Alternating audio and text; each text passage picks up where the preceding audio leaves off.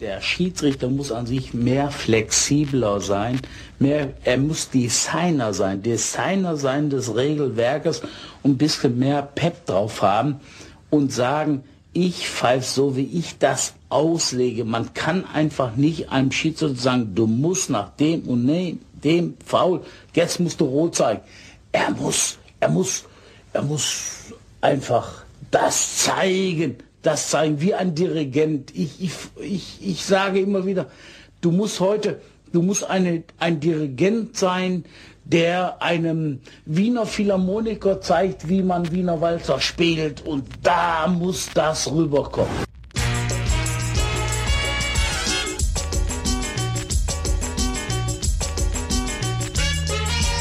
Hallo, schön, dass ihr zuhört, ihr Pfeifen. Willkommen zu Colinas Erben. Den Schiedsrichter-Podcast. Mit Alex und Klaas.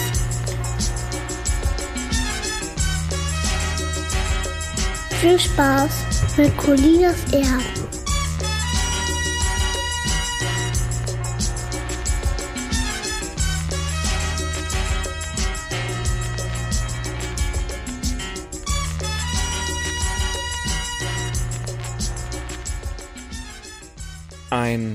Wunderschönen guten Tag. Hier sind Colinas Erben.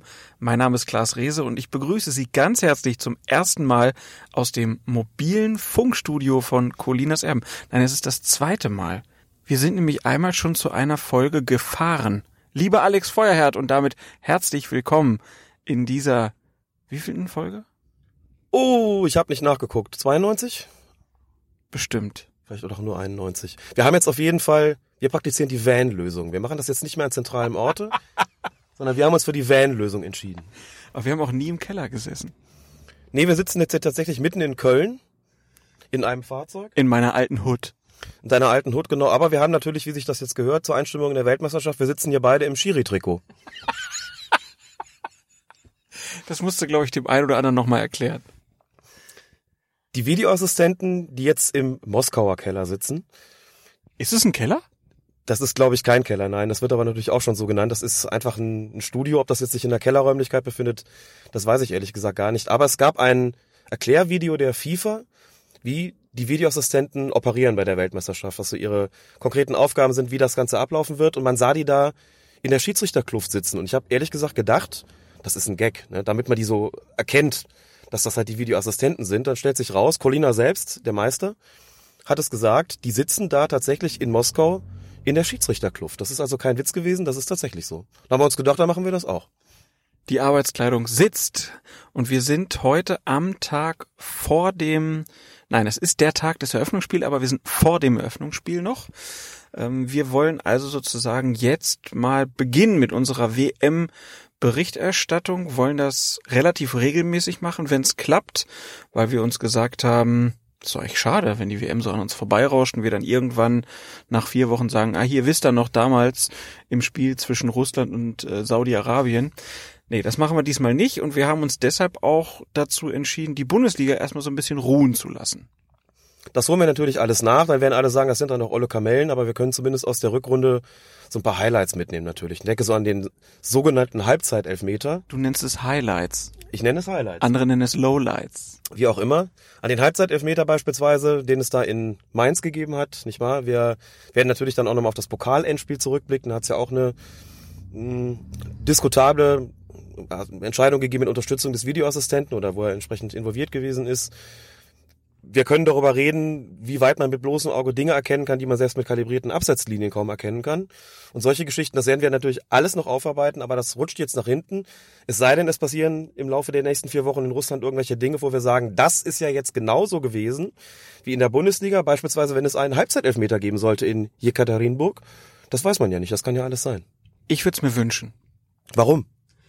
Ja, dann können wir darüber reden. Ich, und dann könnte man halt sagen, siehste, passiert nicht nur in Deutschland. Nicht nur in Mainz, auch in Jekaterinburg. Wir sind dann sozusagen keine Kriegsgewinnler, wie man sonst immer sagt. Wir sind Videoassistenten, Versager, Gewinnler oder sowas. Dann gibt's T-Shirts. Das drucken wir uns drauf. Auf jeden Fall. Da sitzen wir auch nicht mehr in Schiedsrichtertrikots hier, sondern in, unseren, in unserem eigenen Merch. Der letzte Scheiß vom Merchandise. Dann lass uns doch mal auf die WM jetzt gucken. Was erwartest du dir denn? Wird es die große Vollkatastrophe geben, weil der Videobeweis bei der WM eingesetzt wird? Ach, das weiß man natürlich vorher nie. Und ich finde so die ganzen Prognosen auch immer ein bisschen schwierig, ehrlich gesagt. Wenn man sich anguckt, was die FIFA so vorbereitet hat, schönes Video gemacht von, ich glaube, sechs Minuten, von allen gelobt worden. Alle haben gesagt, Mensch, das hätten wir vom DFB auch gerne mal gesehen, so eine schöne Erklärung. Und wenn man sieht, dass sie sich zumindest vorgenommen haben, für deutlich mehr Transparenz zu sorgen, übrigens auch und gerade im Stadion, muss man sagen, aber auch gegenüber den, den Fernsehzuschauern, dann ist das natürlich ein Plan, von dem man nicht genau weiß, ob er aufgeht, ob die ganzen Techniks funktionieren. Natürlich sagen alle, das äh, haben wir zigmal ausprobiert, das wird schon irgendwie funktionieren, aber wir wissen natürlich aus der Bundesliga, ähm, dass der Teufel bisweilen im Detail steckt. Also mal schauen, ob das alles so funktioniert. Dazu können wir nichts sagen, da können wir nur vertrauen, dass das so klappt. Aber ich bin besonders an den Punkten gespannt. Zunächst mal, wie es läuft, die anders sein sollen äh, als in der Bundesliga. Darauf werden wir sicherlich gleich noch, noch kurz zu sprechen kommen. Interessant wird es natürlich auch sein, wie läuft es bei Schiedsrichtern, die die Zusammenarbeit mit dem Videoassistenten überhaupt nicht gewohnt sind. Und jetzt muss man ja sagen, das ist natürlich bei den anderen Turnieren auch immer mal wieder, bei den sonstigen vorigen Turnieren auch immer schon so gewesen, dass man Schiedsrichter aus Kontinentalverbänden hat, die jetzt sonst nicht so den ganz großen Fußball gewöhnt sind. Da hat man immer mal wieder eine wirklich sehr positive Überraschung dabei, Schiedsrichter, wo man sagt, guck mal, die pfeifen nicht dauernd Spitzenspiele und kriegen das trotzdem sehr ordentlich gewuppt, teilweise besser als auch irgendwelche Spitzenschiedsrichter aus Europa. Aber für die ist das natürlich auch komplett neu. Und wir wissen natürlich, was das für eine Eingewöhnungszeit gebraucht gerade in der braucht gerade in Zusammenarbeit mit dem mit dem äh, mit den Videoassistenten. Gibt ja auch extra Videoassistenten, die nur für diesen für diesen Job äh, nach Moskau geflogen sind. Aus Deutschland ja bekanntlich Bastian Dankert und Felix Zweier und muss man mal gucken. Also ich ähm, kann jetzt gar nicht sagen, ob ich jetzt optimistisch oder pessimistisch bin. Es wirkt schon alles ganz gut vorbereitet und den Rest muss die Praxis zeigen. Dann lass uns mal mit den beiden deutschen Videooperatoren, nee, Videoassistenten sind sie, ja. Muss ja bei dem Wording mal aufpassen, ne? Also Videoassistenten, die beiden, war das für dich eine Entscheidung, die dich überrascht hat, dass es ausgerechnet die beiden getroffen hat? Weil es sind ja nicht die beiden, die die meisten Einsätze hatten. Das sind ja mehr so die, ich sag mal, die Altgedienten, die nicht mehr in der Liga pfeifen, ähm, Perl und äh, Stark, die besonders oft im Einsatz waren in der Bundesliga, also die meiste Erfahrung eigentlich gehabt hätten. Und man hat jetzt aber zwei Schiedsrichter genommen, die auch noch aktiv sind, die aber, weil sie aktiv sind, natürlich nicht so viele Einsätze hatten. Das stimmt natürlich muss mich gerade mal kurz entschuldigen oder um Entschuldigung bitten, um genau zu sein. Bin immer noch erkältet, Stimme ist etwas belegt, das heißt, wenn ich hier husten muss, äh, kann ich das gerade leider nicht ändern. Es gibt eine klare Vorgabe der FIFA, was die Videoassistenten betrifft. Das müssen aktuelle FIFA-Schiedsrichter sein. Und damit sind Jochen Drees, Wolfgang Stark und Günter Perl ausgeschieden aus dem Kreis der Kandidaten. Das sind die drei, die die meisten Einsätze als Videoassistenten hatten, also die drei ehemaligen Bundesliga-Schiedsrichter. Ist das denn sinnvoll so?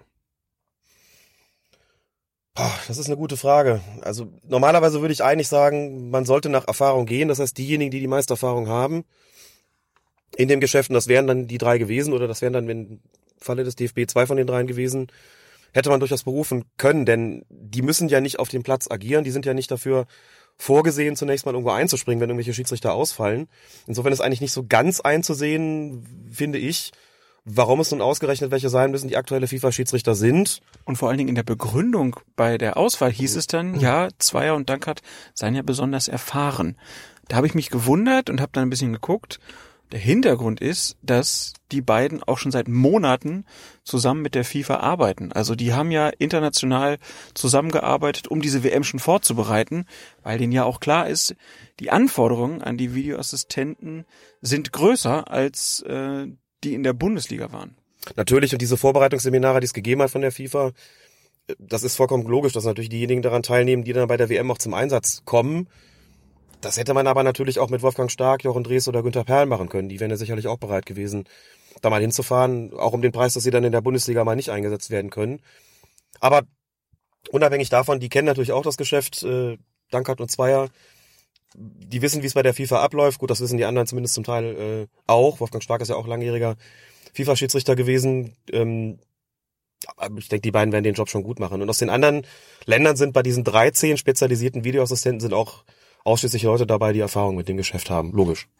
Und wie ist das mit den Operatoren, die dabei sind? Sind die auch aus Deutschland mitgekommen? Die sind teilweise auch aus Deutschland mitgekommen. Die werden ja nicht von der FIFA selbst gestellt, muss man sagen. Die werden in der Bundesliga ja auch nicht vom DFB gestellt, sondern von der Anbieterfirma, in dem Fall Hawkeye. Und so ist es tatsächlich auch ähm, in Russland, auch in Moskau. Die Operatoren kommen alle von der Firma Hawkeye. Und dazu muss man sagen, da sind auch Leute dabei, die in der Bundesliga amtieren, nicht ausschließlich.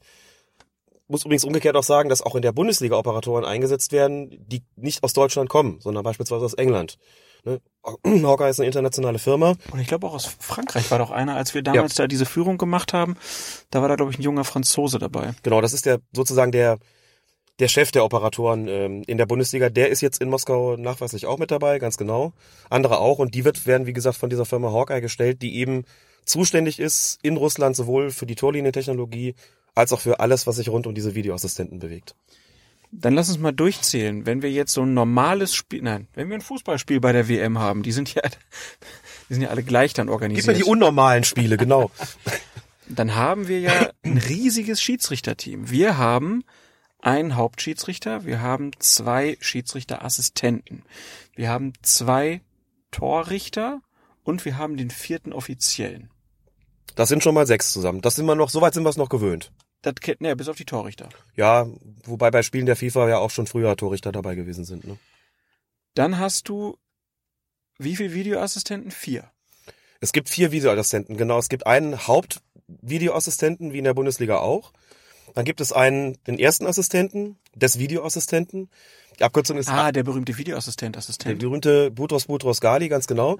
ähm, die englische Abkürzung ist AVAR, AVAR sozusagen. Wir haben also nochmal Avar. drei Avatare. Oh. Die, so könnte man sie nennen, genau.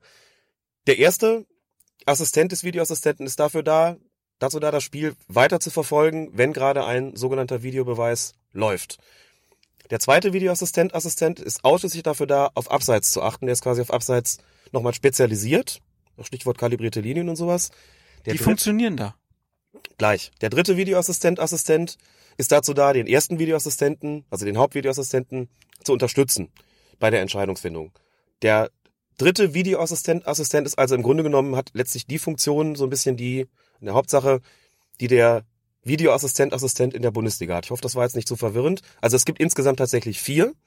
So, sechs plus vier sind zehn, aber zu einer Fußballmannschaft gehören bekanntlich elf.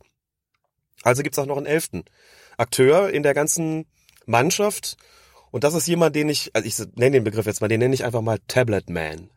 Tablet Man und Ava. Tablet Man und Ava, genau. Tablet Man ist jemand, der mit dem, dem Tablet in diesem Studio steht und ähm, dieses Tablet benutzen soll, benutzen wird, so hat es die FIFA angekündigt. Ich habe ein Tablet und ich werde es benutzen. genau. Der das Tablet dazu benutzt, beispielsweise den Rundfunk- und Fernsehanstalten, die sagen wir mal Kernaussagen in der Kommunikation zwischen Schiedsrichter und Videoassistenten zu kommunizieren, also denen quasi die Entscheidungsfindung und dann auch die endgültige Entscheidung mitzuteilen, den also zu begründen, warum da gerade was passiert ist. Das soll immer entsprechend zeitnah geschehen. Der kann auch auf Bilder zugreifen und dabei kann, ich glaube, das ist auch derjenige, der dafür sorgt ähm, oder der entscheidet, welche Bilder dann der Fernsehzuschauer während des, des Reviews auf dem Bildschirm, auf dem Fernsehbildschirm zu sehen bekommt und auch entscheidet, was anschließend, welche Perspektive anschließend auf der Videowand im Stadion zu sehen sein wird. Das ist Tablet Man, der also quasi so ein bisschen so der, der Mittelsmann ist, kann man sagen, der Mittelsmann ist zwischen ähm, dem Videostudio in Moskau und dem, dem Fußballplatz, also quasi zwischen dem Videoassistenten und dem Schiedsrichter nochmal und dem, und dem Publikum natürlich insbesondere und den Sendeanstalten. Also der, ja, es, es hat quasi so ein bisschen die, doch irgendwo auch Supervisor-Funktion, auch wenn er offiziell, glaube ich, nicht so heißt. Großes Team auf jeden Fall. Also wir haben jetzt elf Spieler auf dem Platz von jeder Mannschaft und noch elf, die sich darum kümmern, dass alle Regeln ordentlich befolgt werden. Und wir haben dann noch vier Operatoren. Da die aber nicht zum Fußballverband gehören, nehmen wir die raus, aber die sitzen auch noch damit. Und das sind diejenigen, diese vier Operatoren, wie in der Bundesliga auch, die eben dafür sorgen, dass die günstigsten Kameraperspektiven ausgewählt werden. Operator. Genau. Information. Altes, schönes Lied. Ja, das finde ich ja ganz geil. Also 15 Leute im Prinzip, die sich darum kümmern, dass diese Videobeweisnummer vollkommen funktioniert. Da hat sich die FIFA sozusagen noch mehr Manpower dann dazugeholt, damit das besser abläuft. Jetzt hast du ein Stichwort eben schon mal nach hinten geschoben, das greife ich jetzt wieder auf, die berühmten kalibrierten Linien, die in der Bundesliga nicht funktionieren. Hast du Hoffnung, dass das in Russland besser läuft? Ja, da kann man ja auch nur von den offiziellen Angaben ausgehen. Die FIFA sagt, sie habe es jetzt zertifiziert. Das ist ja die Voraussetzung, die der DFB und die DFL gerne haben wollten. Ohne Zertifikat läuft gar nichts. So ist das. Es muss alles geprüft und abgenommen sein. Da wurde gesagt, da sei alles, da, da stimme jetzt alles und da werde alles entsprechend kalibriert in den Stadien. Das bedingt ja natürlich auch, setzt ja voraus, ähm, dass das mit den Kameras im Stadion natürlich abgeglichen werden, dass das auch alles äh, quasi zentimetergenau oder möglichst zentimetergenau funktioniert. Und uns wurde versprochen zumindest, natürlich, das war in der Bundesliga auch so. Also schauen wir mal, ob es funktioniert, dass diese kalibrierten Abseitslinien jetzt funktionieren.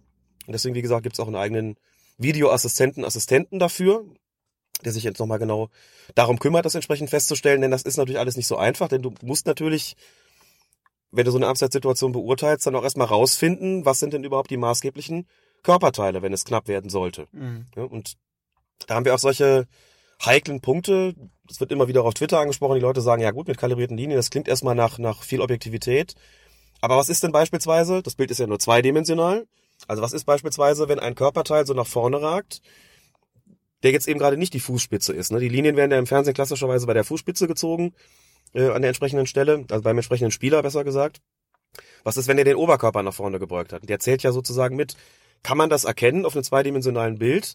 Da ist mir mal erklärt worden von Operatoren in Deutschland, da wird dann das Lot gefällt, falls du dich noch aus deiner mhm. Schulzeit an Mathe erinnern kannst. Dunkel, aber ja. Ich habe auch mal so ein Bild gesehen tatsächlich, wo in einer entsprechenden Situation das Lot gefällt worden ist. Das sah für mich auch alles ähm, sehr schlüssig aus. Wenn du mich aber fragen würdest, wenn mir so ein Bild geben würdest, wo die Linien schon alle prima eingezeichnet sind, sagt so, und jetzt musst du das Lot fällen, ähm, um das endgültig zu justieren. Das könnte ich nicht, weil ich gar nicht wüsste, aus welchem Winkel man das tut. Offenbar mit technischer Unterstützung können andere das. Das kann ich aber auch nur, nur hoffen und auch nur annehmen. Aber, wie gesagt, uns wurde versprochen, mit diesen kalibrierten Absatzlinien, sagen wir mal realistischerweise, ist man sehr nah an einer wirklich ganz objektiven Beurteilung dran. Dass es dann immer noch passieren kann, dass das irgendwie um wenige Milli oder Zentimeter auseinander liegt. Dass irgendwie Leute, irgendwelche Leute es gibt, die sagen so, und jetzt gucken wir uns das nochmal in Ruhe an und jetzt fällen wir mal das Lot und stellen mhm. fest, das hat jetzt doch nicht gestimmt. Das würde ich überhaupt nicht ausschließen. Und ich vermute auch, dass gerade wenn man es zweidimensional macht, dass das äh, nicht ohne weiteres zu regeln ist. Eine Sache kommt noch dazu, die anders als das in der Bundesliga, auch das wurde von der FIFA angekündigt, es wird in jedem Stadion zwei spezielle Abseitskameras geben. Da stelle ich mir so vor, dass das mobile Kameras sind, die quasi immer so mitfahren auf der Höhe des vorletzten Abwehrspielers. Also nochmal für zwei zusätzliche Perspektiven sorgen in jeder Spielfeldhälfte, die es in der Bundesliga nicht gibt. Da hast ja dann entsprechend die Kamera auf der Torlinie, mit die, die dann mhm. ein Bild liefert oder eben von der Mittellinie so. Und wir wissen, dass es eben sein kann, dass eine Perspektive sehr stark verzerrt und es eben sehr schwierig macht, gerade ohne kalibrierte Linien, so eine Abseitsstellung überhaupt zu erkennen oder eben zu beurteilen, ob eine vorliegt. Aber dann ist ja wieder die Position des Assistenten schwierig, weil der läuft ja immer vor der Kamera rum. Die dürfte dann doch etwas erhöht sein, nehme ich zumindest an, dass es so ist. Dazu muss man auch sagen, diese beiden Kameraperspektiven werden, so hat es die FIFA zumindest bekannt gegeben, nicht im Fernsehen zu sehen sein. Alle anderen Kameraperspektiven ah. sind wie in der Bundesliga auch identisch mit denen, ähm, die der Fernsehzuschauer auch hat. Das sind einfach exakt die gleichen Bilder. Die Bilder der beiden Abseitskameras, so hieß es zumindest im Vorfeld, stehen nur den Videoassistenten zur Verfügung. So war die Ansage. Da wird Transparenz also wieder groß geschrieben. Ja, ich kann in dem Fall auch nicht ganz verstehen, warum man es nicht einfach mitzeigt. Kann aber natürlich auch sein, das möchte ich gar nicht ausschließen. Wenn die jetzt irgendwie nach einer Torerzielung feststellen, da liegt eine Abseitsposition vor und die mobile Abseitskamera liefert das entscheidende Bild, dann ist es ja das, was im Stadion gezeigt werden soll. Können wir, müssen wir gleich noch drüber reden, wie das mit äh, den Bildern im Stadion ist. Dann gehe ich auch davon aus, dass man sie gezeigt bekommt. Aber grundsätzlich heißt es, das seien nicht die, die den Fernsehanstalten zur Verfügung stehen. Also es gibt auf jeden Fall noch ein paar Fragezeichen, die dann in den nächsten paar Wochen dann auf jeden Fall ja geklärt werden oder neue Fragezeichen werden sich auch auftun in den nächsten Wochen, da bin ich mir auch sicher.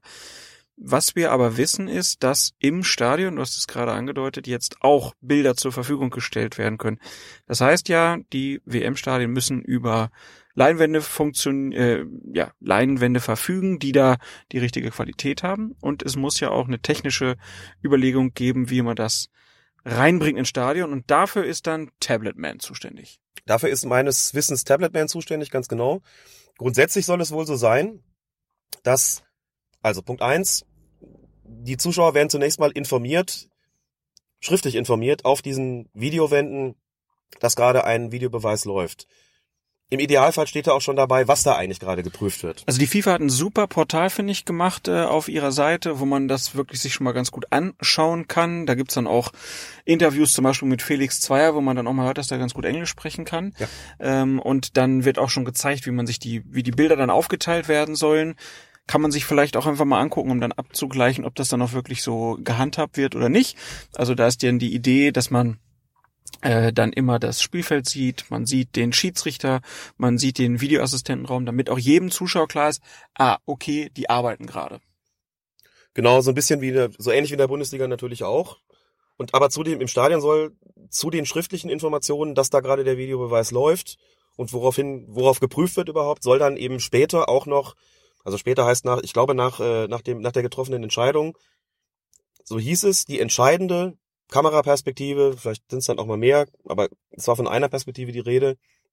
Diese Kameraperspektive soll dann gezeigt werden, aus der hervorgeht, warum die Entscheidung gerade so getroffen worden ist, wie sie getroffen worden ist. Sprich, unabhängig, egal ob jetzt die Entscheidung des Schiedsrichters korrigiert wurde, dann muss ja gezeigt werden, wo der Fehler lag sozusagen, oder ob sie Bestand behält, dann wird man zeigen, okay, wir haben es geprüft und wir haben gesehen, die Entscheidung war richtig, warum sehen wir jetzt hier? Das soll im Stadion gezeigt werden, wie gesagt, nach der getroffenen Entscheidung.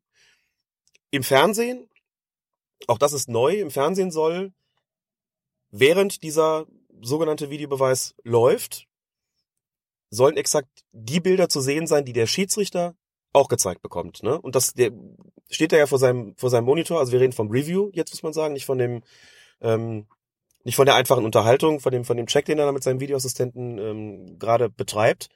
Die Bilder, die der zu sehen bekommt auf seinem Monitor, sollen dann auch diejenigen sein, die im Fernsehen zu sehen sind. Das wird im Stadion anders sein. Da zeigt man, wie gesagt, hinterher nur die entscheidende Kameraperspektive. Und das halte ich ehrlich gesagt auch für sinnvoll, denn die müssen schon, also wenn ich jetzt sage, die müssen in Ruhe ihre Entscheidung treffen können, die, die, die Schiedsrichter, wenn sie dann beim Review sind, bei diesem sogenannten On-Field-Review, also da draußen in dieser Review-Area. Ruhe haben die natürlich auch so nicht, wenn da alle toben, das ist vollkommen klar. Aber die Vorstellung, da flimmern jetzt gerade die Bilder noch über die Stadionleinwand und die lösen ja auch Reaktionen bei den Zuschauern aus. Das ist, glaube ich, keine gute Idee, das, das zu machen, das tut man deswegen auch nicht. Und das finde ich persönlich ehrlich gesagt auch richtig. Aber dass man hinterher den Zuschauern zeigt, so und so ist es gewesen, erstmal eine gute Sache. Es ist aber auch ein Wagnis. Und ich meine das jetzt gar nicht in erster Linie deshalb, weil man nicht weiß, ob es technisch funktioniert oder ob nicht doch mal irgendwie was schief läuft, weil das irgendwie technisch nicht funktioniert oder der Tablet-Man irgendwie konfus wird oder was weiß ich, sondern das ist natürlich auch, stell dir vor, da muss man sagen, man kann ja von Wolfram Eilenberger Verzeihung, man kann ja von Wolfram Eilenberger halten, was man will, aber hat er wirklich einen Punkt gehabt im, im Kicker-Interview. Der hat gesagt, das ist natürlich ein Wagnis. Man stelle sich mal vor, das WM-Endspiel lautet England gegen Argentinien. Und dann hast du so eine Situation, kurz vor Schluss, wie im DFB-Pokalfinale. Ne, diese Situation da mit äh, Kevin Prince Boateng gegen Javi Martinez. Und der Schiedsrichter geht raus, es steht äh, 2 zu 1, Schiedsrichter geht raus, guckt sich's an und kommt zurück und gibt keinen Strafstoß. Was dann im Stadion los ist. Man muss sagen, ja gut, so, das ist dann der Preis der Transparenz, aber da habe ich spontan auch gedacht, ja, das, äh, das wird dann nicht so lustig werden, klar. Aber andererseits ist es ja eine Forderung, die wir die ganze Zeit gestellt haben, dass vor allen Dingen der Zuschauer im Stadion beim Videobeweis mehr mitgenommen werden sollte. Und da ist das ja eigentlich erstmal der richtige Ansatz. Darüber muss man, glaube ich, nicht diskutieren. Und das ist, ist auch, äh, alle Leute, mit denen er spricht, übrigens auch aus der Schiedsrichtergilde, sagen, das Image des, des äh, sogenannten Videobeweises ist nicht wirklich das Beste, also muss man eigentlich dazu übergehen, da eben für mehr Transparenz zu sorgen. Das hat sich inzwischen auch durchgesetzt. Ich noch kurz eine Anmerkung, weil ich jetzt schon ein paar Mal sogenannter Videobeweis gesagt habe. Ich denke so, auch weil man ja ständig, wie bei, ne, man ist ja auch beim Schreiben ständig äh, gezwungen, mal den Thesaurus von Word zu benutzen. Insofern, ähm, Thesaurus von Word. Ja, also der nach den Synonymen sucht. Mhm möchte ich auch nicht die ganze Zeit immer nur Videoassistent sagen. Manchmal ist das auch sprachlich schwierig zu erfassen. Dass das eben nicht immer ein Beweis ist, gerade wenn wir uns in irgendwelchen Graubereichen bewegen, ist, glaube ich, längst klar geworden. Insofern ist der Begriff, da haben die Kritiker natürlich auch vollkommen recht, letztlich oft irreführend. Wenn du nicht eine Schwarz-Weiß-Situation hast, wie Torerzielung ja, nein, innerhalb, außerhalb etc., dann hast du nicht unbedingt eine Beweisführung, sondern dann hast du allenfalls Indizien und die bedürfen dann einer Beurteilung da ist von einem Beweis, da kann man von einem Beweis im klassischen Sinne nicht reden. Insofern daher sogenannter Videobeweis. Aber völlig einmotten möchte ich diese Begrifflichkeit auch nicht. Wir haben ja ähm, selbstbewusste, souveräne und kenntnisreiche Hörerinnen und Hörer, die auch wissen, wie man mit dem Begriff umzugehen hat. Sogenannte Fans, sogenannter Videobeweis, wieder was gelernt. Sogenannte Autonome. Ja, ähm, was, was ja auch spannend wird, ist ja die Kommunikation zwischen den Leuten, die da jetzt zusammenarbeiten. Die Dienstsprache ist Englisch. Ich kann Englisch, du kannst auch Englisch, aber eine Fußballsprache zu finden, die alle gleich verstehen, das ist nicht ohne. Also die müssen ja auch das, was zwischendurch ja auch mal dann die Überlegung war, ich erinnere mich so nach der Hype-Serie, wurde dann mal ja auch zurückgeguckt auf die Videobeweisgeschichte, dass man sich Codewörter überlegen müsste, damit die Kommunikation auch schneller ist. Ähm, weißt du da was, was die sich da überlegt haben, damit die Kommunikation zwischen Operatoren, Videoassistenten, Schiedsrichterassistenten, Schiedsrichtern, also es ist ja auch ein Riesenteam, was sich unterhält. Hm. In der Tat. Was ich sicher weiß, ist, dass die FIFA sich überlegt hat, ähm, Teams zusammenzustellen, auch nach Kriterien wie gemeinsame Sprache. Also das heißt, es kann auch ein französisches Team geben. Es könnte auch ein, ein deutsches Team. Sicher, also ich stelle mir jetzt gerade vor, da pfeift Felix Brüch, der hat natürlich um sich herum alles, was auf dem Feld sich dann bewegt, äh, außer dem vierten Offiziellen, der nicht, aber alle anderen äh, kommen auch aus Deutschland. Die beiden Assistenten, die beiden ähm, Torrichter sind zu seinem, gehören zu seinem Team wie gesagt, vierter Offizieller nicht. Und dann hast du vielleicht, vielleicht noch, das ist nicht unbedingt sicher, kann man auch gleich noch was dazu sagen, hast du möglicherweise Bastian Dankert und Felix Zweier beide noch im Einsatz im Videoassistenten ja. ähm, Team. Brauchst du natürlich noch zwei weitere, das sind dann schon mal keine Deutschen mehr, also ein rein, also ein Team, das jetzt ausschließlich aus Leuten besteht, die die Landessprache können, wird man nicht äh, zusammenbekommen. Kurze Zwischenfrage noch, Tablet Man, ist der von Hawkeye oder ist der von der FIFA? Der ist von der FIFA. Okay. Der ist von der FIFA. Das ist auch ein Schiedsrichter? Da bin ich mir nicht so sicher. Also wie ich es verstanden habe, ist es nicht zwingend ein Schiedsrichter, der das macht. Nee, sondern das ist dann eher ein spezialisierter Mitarbeiter der FIFA. Das ähm, klang für mich jetzt nicht, nicht so, dass da die Schiedsrichter auch noch dafür abgestellt werden, sondern wie gesagt ein, ein FIFA-Funktionär. Der dann die speziell wichtigen Fähigkeiten hat, die halt Tabletman haben muss. Genau, so werden die entsprechend geschult worden sein. Ich stelle mir, ich stell mir die alle so ein Superheldenkostüm jetzt vor. Tabletman, die Four Operators, und so wie die Videoassistenten im Schiedsrichtertrikot davor sitzen, hat er bestimmt auch diesen grünen FIFA-Anzug an, der Tablet Man, ne? Irgend so, so ein Umhang, Umhang. Ja, es ist sehr warm hier im Auto, deswegen kommen diese Gedanken, entschuldigt bitte. Also, wie gesagt, es soll, diese Teams sollen auch nach auch den Kriterien zusammengestellt sein, welche gemein, auf welche gemeinsame Sprache kommen sie. Ich weiß jetzt ehrlich gesagt nicht, ob sich das immer so durchhalten lassen wird. Ich war beispielsweise schon überrascht, dass es jetzt bei der Einteilung bei der Ansetzung des Schiedsrichters für das Eröffnungsspiel, Nestor Pitana aus Argentinien, nicht so ist, dass der Hauptvideoassistent auch der Argentinier ist, der im Team ist, sondern dass es ein Italiener ist. So ist, ne? Nestor Pitana kommt aus Argentinien, das heißt, seine Hauptsprache ist Spanisch. Spanisch. Genau. Dann hast du einen Italiener, dessen Hauptsprache ist Italienisch. Gut, Klaas.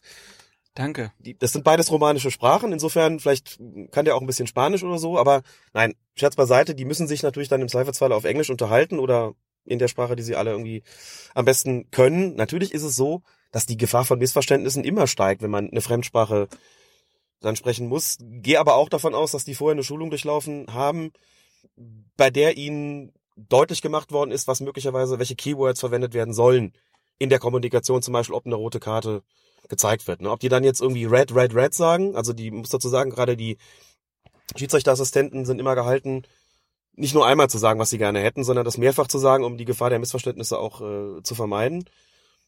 Da wird es aber schon sicherlich Schulungen gegeben haben, in denen die darauf getrimmt worden sind, bestimmte Schlüsselwörter eben zu benutzen, bestimmte Begrifflichkeiten zu benutzen, die natürlich auch möglichst kurz und knackig sind, damit es eben nicht dazu kommt, dass viel Zeit vergeudet wird und damit die Gefahr möglichst gering gehalten wird, dass es eben zu Missverständnissen kommt. Aber logischerweise kann man nicht ausschließen, wenn da Leute sitzen, die eben das nicht alle als Muttersprache haben, ist doch klar. Also Kommunikation könnte ein Problem werden, dann die äh, Teamzusammensetzung könnte ein Problem werden, auch dass da jetzt ein Team so zusammenarbeitet, wie es unter ja wirklich fordernden Bedingungen noch nie passiert ist. Das ist ja auch das, was die Bundesliga-Schiedsrichter uns immer erzählt haben. Naja, wir haben das immer offline getestet, aber wir wissen nicht, wie es funktioniert. Das wird auch bei dieser WM ein Problem sein. Wir wissen nicht, ob die Technik funktioniert. Also man hat sich da jetzt ja eine technische Infrastruktur aufgebaut, die aber unter wirklichen Spielbedingungen auch noch nie so getestet wurde. Klar, es gab beim Confed Cup da schon Tests, aber wir wissen auch alle, das ist nicht so gut gelaufen. Insgesamt ist der Videobeweis ein großes Wagnis. Und das bei einem beim wichtigsten Fußballturnier der Welt, muss man sagen. Ich meine, es gab in der Vergangenheit auch immer wieder Neuerungen, die zur Weltmeisterschaft eingeführt worden sind. Regeländerungen beispielsweise ist eigentlich immer so gewesen, dass die Regeländerungen weltweit quasi zum 1. Juli in Kraft gesetzt worden sind. Wenn aber ein großes Turnier vorher war, haben sie immer dann schon gegolten. Gut, das sind dann oft eher kleinere Änderungen. Kein Schiedsrichter hat ein Problem damit, dass der Anschluss jetzt nach hinten ausgeführt werden darf. Ne? Das ist überhaupt nicht das Problem. So war es ja vor zwei Jahren beim Oder die Rückpassregel. oder ja, da, da ist es schon, da ist es schon was anderes. Ne? Ähm, Ja, aber ich meine, da ist dann die, die Technik nur der Spieler auch vor allen Dingen im Vordergrund und Ja. nicht wirklich äh, digitale Technik. Ja, oder die ganze Änderung in, in puncto Umgang mit Notbremsen. Also wann gibt's nur noch eine gelbe Karte, wann gibt's eine rote Karte, also was. Wie gesagt, Änderungen, so, soweit sie halt in, in geraden Jahren eingeführt wurden, sind immer schon bei den großen Turnieren getestet worden. Allerdings muss man, glaube ich, schon sagen, jetzt die Nummer mit den Videoassistenten ist nochmal eine völlig andere, hat nochmal eine völlig andere Dimension. Hast alles genannt, warum das so ist, das muss jetzt alles erstmal funktionieren. Da springen jetzt viele Leute bei aller Vorbereitung natürlich ins kalte Wasser. Sicher ist es so, dass Felix Brüch, wenn der pfeift oder auch ähm, die Schiedsrichter aus den anderen Verbänden, die das schon kennen, diese Zusammenarbeit mit den Videoassistenten, sich im Zweifelsfalle leichter tun werden als die, die es noch gar nicht kennen, die jetzt nur diese relativ knappe Vorbereitungszeit gehabt haben. Natürlich ist es an der Stelle dann fehleranfälliger. Ne? Dann äh, kann man, könnte man natürlich theoretisch argumentieren, na ja, gut, aber dafür haben jetzt aber die Schiedsrichter aus den Verbänden, in denen jetzt nicht unbedingt Spitzenfußball gespielt wird, auch die Möglichkeit, einen Videoassistenten zur Seite gestellt zu bekommen, der seinerseits wiederum dafür da ist, möglicherweise eklatante Fehlentscheidungen verhindern zu können. Natürlich setzt das voraus, dass die Kommunikation einigermaßen reibungslos funktioniert und die Schiedsrichter auch in der Lage sind, das umzusetzen. Wir haben beim Confed Cup ja gesehen, dass es eben auch zu Missverständnissen gekommen ist. Da kriegt ein Spieler eine Karte, so, und dann kriegt es erst, kriegt sie erstmal der falsche. Und dann kriegt der falsche Spieler die falsche Farbe, bis der richtige Spieler die richtige Farbe bekommt. Das war ein großes Durcheinander bei Deutschland gegen, was, was war das Spiel? Gegen Kamerun, was glaube ich, ne? Wo es dieses, dieses bunte Durcheinander gab. Aber gut, das, das liegt in der Natur der Sache und gut vorbereitet wirkt alles auf mich nach außen. Sehr professionell, auch wie gesagt, wie du schon gesagt hast, mit dem eigenen Portal. Ob es dann in der Praxis auch standhält, werden wir möglicherweise schon heute Abend sehen. Interessant ist sicherlich, dass anders als vor vier Jahren die, die FIFA mit sich mit der Schiedsrichteransetzung fürs Eröffnungsspiel schon, ähm, wie soll ich sagen, also geht nicht dieses Wagnis ein wie vor vier Jahren. Damals war es Nishimura, der gepfiffen hat. Ein Mann aus China, glaube ich, oder war Japan? Nee, Japan, glaube ich. Japan, Das ist- der noch nicht so die riesengroße Erfahrung hatte und der dann das Eröffnungsspiel bekam. Brasilien gegen Kroatien. Brasilien hat von dieser Schiedsrichteransetzung eher profitiert. Na sicher, weil es einen Strafstoß gegeben hat, von dem man zumindest sagen muss, dass ihn nicht jeder Schiedsrichter pfeift. Also ein, äh, ein Soft Penalty, wie man auf Englisch sagen würde. Und da haben wir ja in den letzten Jahren, bei den letzten Weltmeisterschaften immer wieder Beispiele gehabt. Leider, da muss man auch dieses Jahr bestimmt wieder sehr genau hinschauen. Also gerade, dass Russland mit Sicherheit ein großes Interesse daran hat, dass diese Mannschaft wenigstens ins Achtel, besser noch ins Viertelfinale kommt. Und wir wissen auch alle, dass es in diesem Sport Korruption und Druck und alles Mögliche gibt. Also da wird man ganz genau hinschauen müssen. Aber du sagst, der Schiedsrichter, der da jetzt angesetzt wurde, der ist schon so erfahren, der hat schon so viele Spiele gemacht, da würd's dich wundern, wenn der jetzt auf einmal Saudi-Arabien aus dem Spiel pfeift. Ja. Nestor Pitana aus Argentinien ist ein sehr erfahrener Mann, ist auch nicht sein erstes großes Turnier, nicht sein erstes großes Spiel, das er pfeift. Der stellt auch was dar, der Mann, muss man sagen. Ne? Das ist so ein, also in Berlin würde man sagen, er ist ein Pumper. Er ist sehr groß, äh, sehr breitschultrig, sehr erfahren, sehr resolut auch im Umgang mit den Spielern. Also jemand, da muss man, man kann es ja immer nur in der, zunächst in der Theorie formulieren. Also das ist für ein Eröffnungsspiel so einen zu schicken, das ist schon ein Hochkaräter. Ne? Der steht irgendwelchen europäischen äh, Spitzenschiedsrichtern in gar nichts nach. Also was die Voraussetzung betrifft, ist es wirklich ideal. Ob der dann auch gut pfeift, dass, ob er das nachher wirklich vernünftig hinkriegt, klar, muss man sehen. Das gilt aber für, oder würde für Felix Brüch genauso gelten. Aber da hat man schon mal noch eine ganz andere, ganz anderes Register gezogen, als das vor vier Jahren der Fall gewesen ist. Daran sollte es diesmal eigentlich nicht scheitern. Wollen wir es hoffen. Das werden wir natürlich dann in den nächsten Tagen ähm, nochmal besprechen. Das sollte jetzt ja auch heute erstmal nur der erste Aufgalopp sein. Wir wollen sagen, wir sind wieder da. Wir kommen jetzt öfter, hoffentlich. Von dir wird man aber auch an anderer Stelle natürlich noch was lesen und hören. Du bist zum Beispiel ähm, weiter bei NTV Mhm. mit deiner Kolumne gmxweb.de. Wenn was passiert, auch immer. Dann dazu bei Deutschlandfunk Nova immer nach den Spielen der deutschen Nationalmannschaft. Genau, so ist die Vereinbarung. Zunächst mal bezogen auf die Gruppenspiele logischerweise, weiter muss man ja erst später sehen, immer am Tag nach dem Spiel der deutschen Mannschaft, in der Regel morgens um 10.07 Uhr, ich glaube an dem einen Sonntag ist es dann mal 12.07 Uhr oder so, werden so fünf Minuten wird's werden sein, wird's um die Schiedsrichter des beim deutschen Spiel gehen, genau. Unsere Hörerinnen und Hörer hören das eh nicht live, die hören das als Podcast wahrscheinlich. Ähm, also entweder ihr abonniert jetzt schon mal die Sachen von Deutschlandfunk Nova oder ihr folgt uns auf Twitter unter @colinaserben.de, quatsch.de. Oh Gott, @colinaserben, colinas minus erben.de ist unsere Webadresse. Facebook äh, haben wir ja auch, da werden wir das auch dann online stellen. Freuen wir uns, wenn ihr uns folgt. Und ähm, habe ich noch was vergessen? Nö, mir brennt gerade nichts mehr. Dir brennt nichts mehr, das ist gut. Also mir brennt's hier langsam, weil das Auto langsam 45 Grad äh, angenommen hat. Lieber Alex, super, dass äh, das jetzt so geklappt hat, hier mitten in Köln. Wir gucken jetzt nochmal gleich zusammen auf den Dom und wünschen euch, liebe Hörerinnen und Hörer, einen wunderschönen Tag. Ganz genau. Und wir hören uns bald wieder. Bald ist möglich. Vielleicht früher, als uns lieb ist. Vielleicht früher uns uns lieb ist, genau. Tschüss.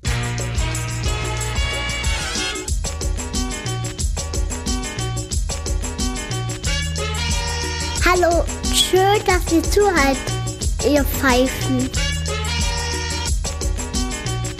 Willkommen zu Colinas Erben. Den Schiedsrichter-Podcast. Mit Alex und Klaas.